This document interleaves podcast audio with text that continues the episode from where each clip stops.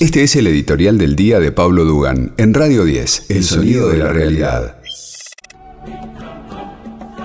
Bueno, empiezo disgustado, ¿no? Y por, por lo que escuché de, de Ignacio Copani, yo quiero decir, bueno, le quiero dar toda mi solidaridad, todo nuestro apoyo y los invito a ustedes también a que le den todo su apoyo a, a Ignacio Copani, que en este momento está siendo atacado mediáticamente por eh, los sectores más reaccionarios de la oposición, a quienes les ha dolido, les ha dolido de sobremanera. Voy a reiterar lo que decía con el gato. Me, le envidio mucho el talento a Ignacio Copani para detectar, detectar eh, cómo, cómo contrarrestar a veces algunas cosas que pasan en nuestra sociedad y hacerlo con una ironía muy, muy, muy divertida, muy, muy interesante. De verdad, me pareció genial. Nosotros pasamos en, en el programa de tele, pasamos lo de Traigan la Pfizer, porque a mí me pareció un hallazgo, me parece que interpretaba de una manera total una cosa obscena que estaba pasando en la Argentina, que era este, este, este, este coro totalmente uniforme de periodistas opositores y de opositores al gobierno, cacareando que trajeran la Pfizer. Y justo coincidió la salida de ese tema con la desmentida absoluta de todas las mentiras sobre la Pfizer que hizo la Pfizer, justamente, en una de las jugadas políticas que por ahí pasó desapercibida, pero fue una de las jugadas más políticas más hábiles que ha hecho el gobierno en los últimos tiempos, que fue la convocatoria de masa a que fueran los laboratorios al Congreso de la Nación. ¿eh? Se nos ha pasado eso y fue obra eh, directa, personal, de Sergio Massa. Fue una jugada no hábil, recontra hábil, porque de primera mano se eh, desmoronaron todo, los cucos desaparecieron, las mentiras desaparecieron, por supuesto quedaron pedaleando en el aire todos los periodistas, Patricia Burre, todo con todas las mentiras. Así que fue una cosa genial. Ahí se sube eh, Ignacio Copani con esta con este tema, traigan la Pfizer, que fue un hallazgo maravilloso, maravilloso. A mí me pareció eh, genial y dije esto les va a doler, esto les va a doler, sobre todo a los periodistas les va a doler porque a los periodistas no les gusta, no nos gusta, eh, que cuando nos ma mandamos una macana nos lo señalen. Y claro que se habían mandado una macana con lo de Pfizer. Macana por ser bueno. No les gustó quedar en evidencia. Sobre todo un tipo como la Nata, que sufre, sufre todos los fines de semana la poca efectividad de sus informes, que le duran 24 horas. A las 24 horas ya se sabe que lo que dijo la Nata es una mentira es un disparate. Acuérdense que lanzó el, disparate de lo de Grabois, quedó pedaleando en el aire, era todo mentira. Cuando también lanzó el disparate de que había, a, raíz de, la, de que llegaba la Sputnik, iba a haber acuerdos nucleares, se descubrió que los acuerdos nucleares venían de hace 20 años y que además el que había impulsado los acuerdos nucleares con Rusia había sido Macri. No tiene nada que ver la Sputnik, ¿eh? era todo un disparate. Bueno, en esas pavadas, él sufre, hizo 8 puntos de rating. ¿No? Frente a 20, 22 puntos de Masterchef. Eso es lo que le duele a la nata y que lo dejen en ridículo. Y de verdad él quedó en ridículo. Por eso eh, me encantó lo que hizo Ignacio Copani. Lamento mucho. Son, son cosas que duran tres días. Yo no hablé con Copani, pero si hablara le diría son tres días de efervescencia y después pasa todo. No te preocupes, no va a pasar nada. Es pura bronca que destilan estos muchachos, eh, hacen estos scratches, sobre todo en las redes, pero no sale de las redes. Pues son, son cobardes, son, son matones de, de, de cartón, no, son, son una manga de idiotas. No, no pasa nada, no hay que tenerle miedo al scratch. A mí me han hecho varios en Twitter. ¿Sabes por dónde me los paso? Los voceros ridículos estos. Hay que, hay que aprender a a que eso no sirve, no existe, no, no pasa nada, no pasa nada, de verdad no pasa nada, es, es algo que dura tres días, siempre le digo a los míos, dura tres días y chau, y fue y se acabó y no tiene ningún, ninguna trascendencia mayor. Espero que siga siendo esa, esa fina ironía de lo que está pasando eh, Ignacio Copani, porque de verdad lo necesitamos, de verdad lo necesitamos. Eh, en momentos donde, donde de vuelta empiezan a aparecer personajes del pasado, claro, vienen a vender los buzones que ya nos vendieron en otra época. Pero ahora, la verdad, ya lo vemos al buzón, lo vemos des descascarado, oxidado, le falta pintura, ¿viste? Ya ni siquiera es rojo. Ah, le contamos a, a, los chicos que lo, había buzones rojos en las esquinas de las casas. Le cuento a Steffi que no sabe, no sabe lo que es un buzón. Bueno, había buzones en la esquina de las calles donde vos ponías las cartas. Bueno, eso, eh, y no sé por qué se hizo popular lo de vender un buzón. Bueno, el buzón que viene a vender Macri eh, y Juntos por el Cambio ya lo vendieron en 2019. En 2019 estaba limpito, pintadito, ¿viste? Y claro, en cuatro años Macri no quedó nada del buzón y ahora vienen con el buzón viejo, ¿no? A querer venderlo de vuelta.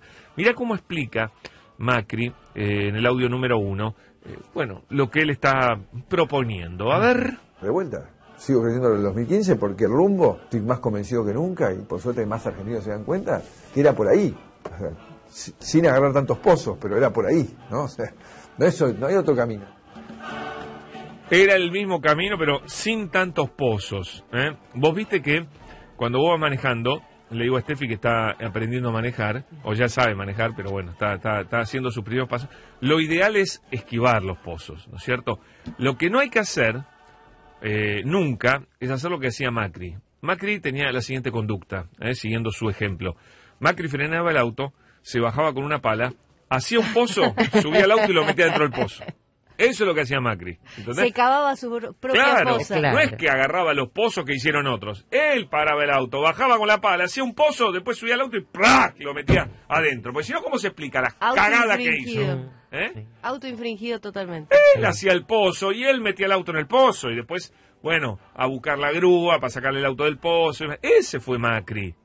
No agarró los pozos ajenos. Mira, ayer lo escuchaba, después vamos a ver si lo consigo. Eh, a, Emanuel Álvarez Agis en un, eh, eh, en un encuentro por Zoom con Maxi Montenegro. Eh, lo, lo, tuiteó Sergio Chousa, le digo a, Fito, para que lo busquen, lo, tuiteó Sergio Chousa, donde él dice, mirá, cuando termina el gobierno de, de, Cristina, dijimos, sonamos, Macri va a gobernar 15 años, porque entre otras cosas, la economía no estaba perfecta, pero estaba desendeudada, y dijimos, viene Macri, eh, endeuda se endeuda en 7 mil millones, dijo Emanuel Álvarez Se endeuda en 7 mil millones y hace crecer al país en 5 puntos por, por, por año. O sea, se va habiendo crecido 20 puntos. O sea, se queda forever, ¿viste? La economía va a volar. Bueno, el primer año no lo endeudó en, 7 mil, lo endeudó en 35 mil millones de dólares al país. En 35 mil. Después lo llevó a más de 100 mil. Y él decía, y no solo eso, porque con ese, si vos hubieses endeudado así, tendría que crecer, no sé, al 10%. No, porque el problema también no es endeudar, sino qué haces con la guita. ¿Y qué hizo con la guita Macri? Y se la fugaron todas, porque él, la primera genialidad que hizo fue levantar el cepo, se le fue el dólar a la merda. La otra genialidad que hizo fue levantar todos los controles de precios, los precios al diablo. No controló más la entrada de capitales y la salida. Se le fugaron todos los capitales.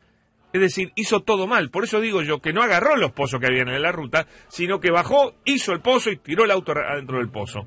Eh, ese fue Macri, el autor perfecto de todas sus desgracias. Fue el mismísimo Macri. Y ahora nos viene a decir que tiene la solución para eso. Es el mismo rumbo, pero esquivando los pozos. Los pozos que él...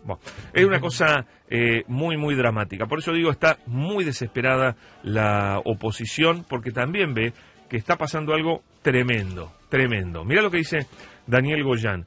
En septiembre, la provincia de Buenos Aires va a tener a todos los mayores de 18 años vacunados al menos con primera dosis. En septiembre, estamos en junio, julio, agosto, septiembre. Faltan tres meses y unos días. Todos los mayores de 18 años de la provincia de Buenos Aires vacunados. Y mira lo que dice Tony Coleman, siguiendo los números de, vacunación y las, eh, analizando las vacunas que van a llegar. En julio, en julio, hoy tenemos el 30% de la población vacunada. En julio podría estar la mitad de la población vacunada con primera dosis. Y un 20% con el esquema completo. ¿Ok?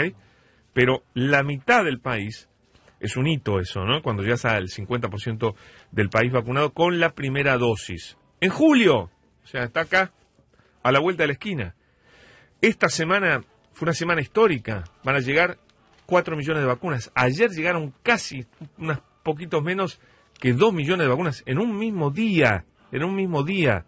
Creo que van a ser más de 4 millones al final las que lleguen este, esta semana, dependiendo de cuándo llegue el vuelo que va a Rusia. Porque llegaron de China, llegaron de AstraZeneca de Estados Unidos y llegan de Rusia. Ah, pero no, pero...